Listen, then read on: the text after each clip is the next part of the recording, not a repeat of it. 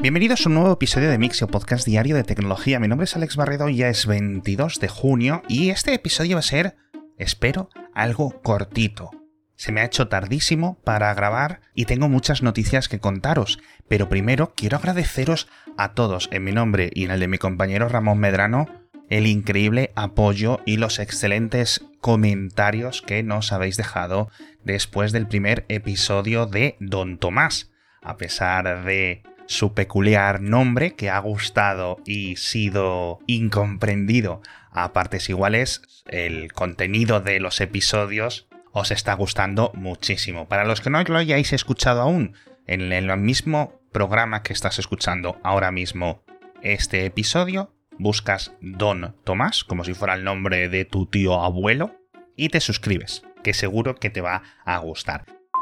Nos vamos con las noticias porque tenemos que hablar de dos cositas que me las creeré cuando las vea. Porque yo creo que son muy optimistas, a pesar de un enfoque tecnológico completamente diferente. La primera comenzamos hablando de CPUs, comenzamos hablando de silicios y estas cosas tan interesantes de la mano de Jim Keller, que en su nueva startup, en TensTorrent, anuncian que el siguiente paso para la compañía es lanzar CPUs con arquitectura RISC-V especializadas para competir con Nvidia, es decir, un chiplet que además de tener las típicas aceleradoras de aprendizaje automático que ya ofrecían desde TensTorrent, van a ir a un modelo que expanda y pueda convertirse en un corazón completo para un ordenador completo con necesidades de hardware y software especializadas centradas en la inteligencia artificial.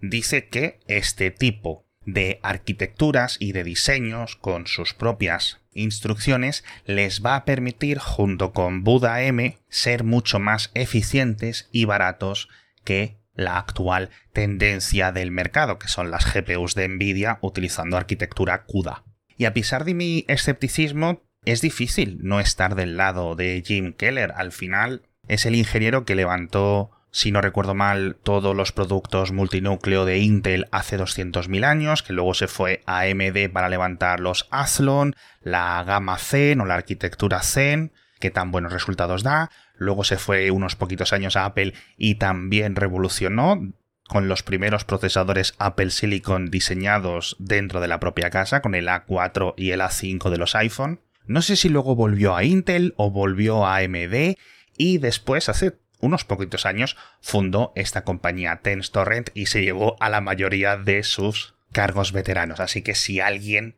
tiene pedigrí para prometer algo grande, pues podría ser él. Aunque sí es cierto que con estas nuevas unidades chiplet, que las llaman Grendel, se suponía que iban a ser lanzadas este año y Aquí es la primera vez que veo que esto va a retrasarse a 2024.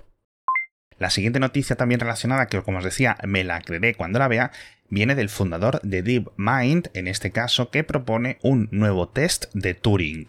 para evaluar las capacidades de inteligencia de un sistema. El test de Turing original era, de forma completamente resumida, poner a una persona a escribir y leer lo que aparece en un ordenador e intentar averiguar si la persona que leía y le volvía a responder con mensajes era real o era un elemento de software. Lo que propone Mustafa Suleiman es algo quizás no tan simple a nivel de preciso como el test de Turing original, porque lo que plantea es que la evaluación se base en que un sistema de aprendizaje automático, de inteligencia artificial, como lo queráis llamar, sea capaz de conseguir establecer un negocio exitoso, sin necesidad de control humano, es decir, actuando de forma independiente y conectado a Internet. Y afirma que él cree que se puede lograr en unos dos o tres años, lo cual sería algo increíblemente revolucionario. Francamente, me parece un poco tenuoso. Da un ejemplo, dice a un sistema que le digas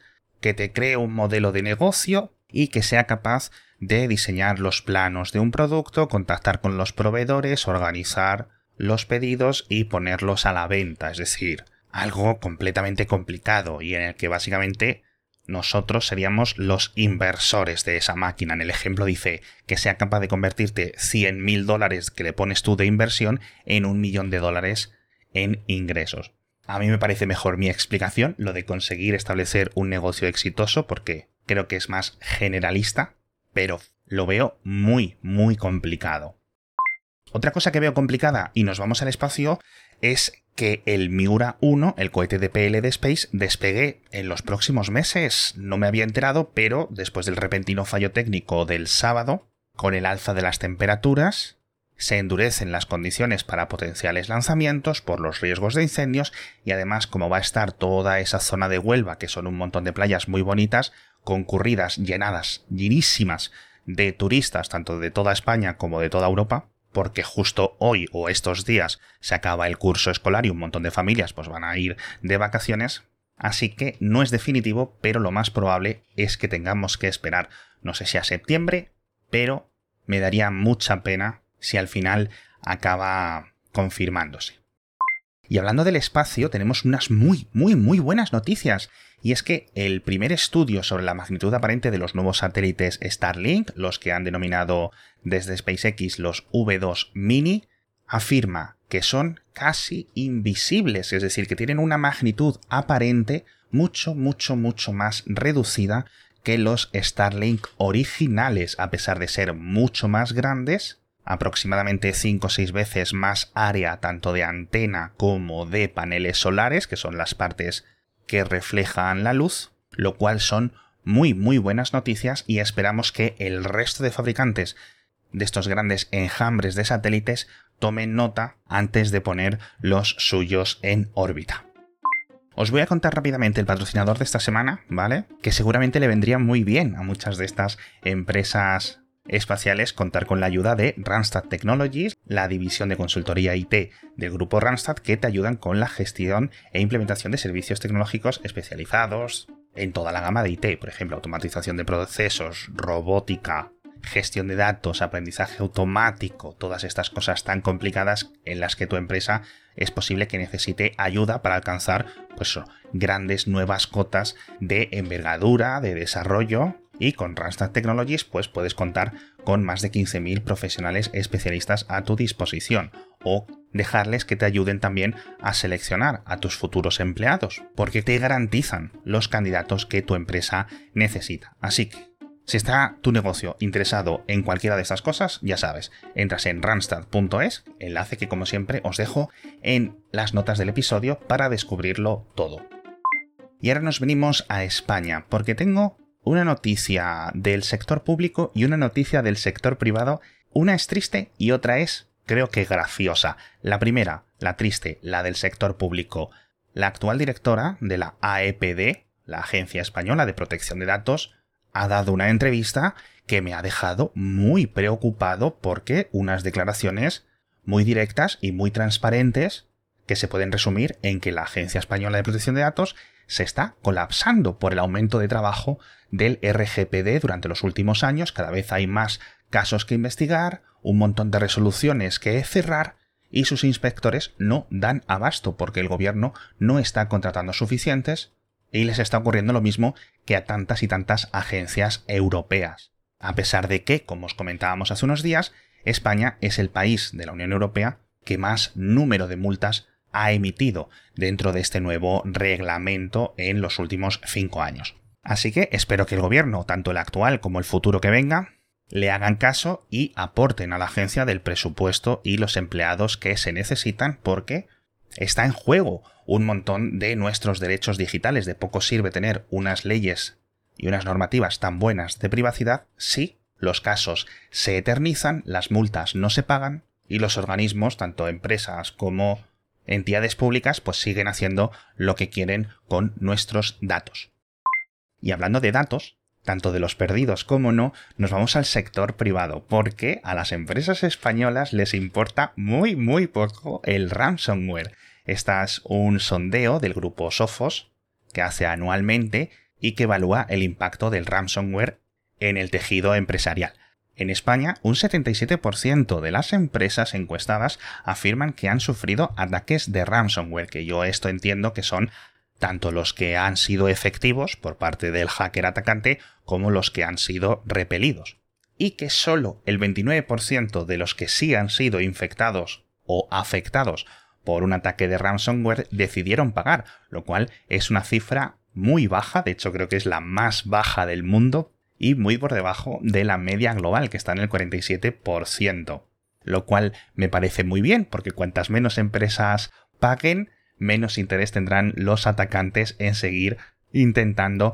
extorsionar a otras empresas del país. A ver si nos creamos una reputación de que en España nadie paga por este tipo de ataques lo cual sería bastante graciosa. Además de esta estadística, que os dejo el enlace en las notas del episodio, en España también somos los que más recuperamos datos de todos estos ataques utilizando las copias de seguridad, que para eso están, para evitar tener que pagar y poder salir airosos. Y este enlace de noticias, ya os digo que está hilado muy fino, porque hablando de troyanos, nos vamos a la Iliada, madre mía, porque es así como se llama el laberinto digital que Amazon ha estado diseñando durante todos estos años para dificultar o impedir que nos demos de baja en Amazon Prime, un proceso de no sé cuantísimas páginas que a mí nunca me había dado por mirar porque no lo había considerado, pero ahora se va a llevar una muy fuerte investigación de momento por parte de las agencias de regulaciones en Estados Unidos, que parece que han conseguido un montón de datos muy potentes contra los altos ejecutivos de Amazon responsables de diseñar específicamente esta herramienta a la que habían denominado la Iliada, en honor pues es a todo el tortuoso camino de Aquiles en aquel libro o poema, no sé muy bien cómo definirlo, no sé si es una novela, un poema épico. Espero que mi profesor de literatura de tercero de la ESO no me esté escuchando, pero por una cosa muy similar a la gente de Epic Games le cayó 490 millones de euros hace unos poquitos meses, así que la multa para Amazon podría ser bastante, bastante gorda si se confirma. Hablamos por último de tiendas. Y es que YouTube va a empezar con los canales de teletienda en directos, estos típicos que triunfan tanto en Asia, pero de momento solo en Corea del Sur, como en China, que yo creo que es donde más populares son, YouTube está prohibido, van a empezar por ahí y si funciona bien, pues lo traerán al resto de países. Y la verdad es que sería gracioso ver a muchos de estos youtubers andorranos haciendo estas jornadas maratonianas de teletienda delante de su móvil durante 10 horas contándonos las bondades de un montón de productos de maquillaje o de ropa o de un montón de cosas que tienen un magnífico descuento del 30% y si llamas antes de 30 minutos te damos otro de regalo. Pero no lo sé, yo soy muy escéptico porque esto me parece algo muy cultural y no sé si acabará cuajando. Pero oye, cosas más raras he visto. TikTok además, por cierto, ya sabéis que está apostando mucho por esto. Y en un proceso de tiendas más tradicionales, tanto Patreon como Discord han anunciado hoy que van a permitir ventas de productos digitales en sus plataformas. Lo cual puede ser muy interesante para los que crean contenido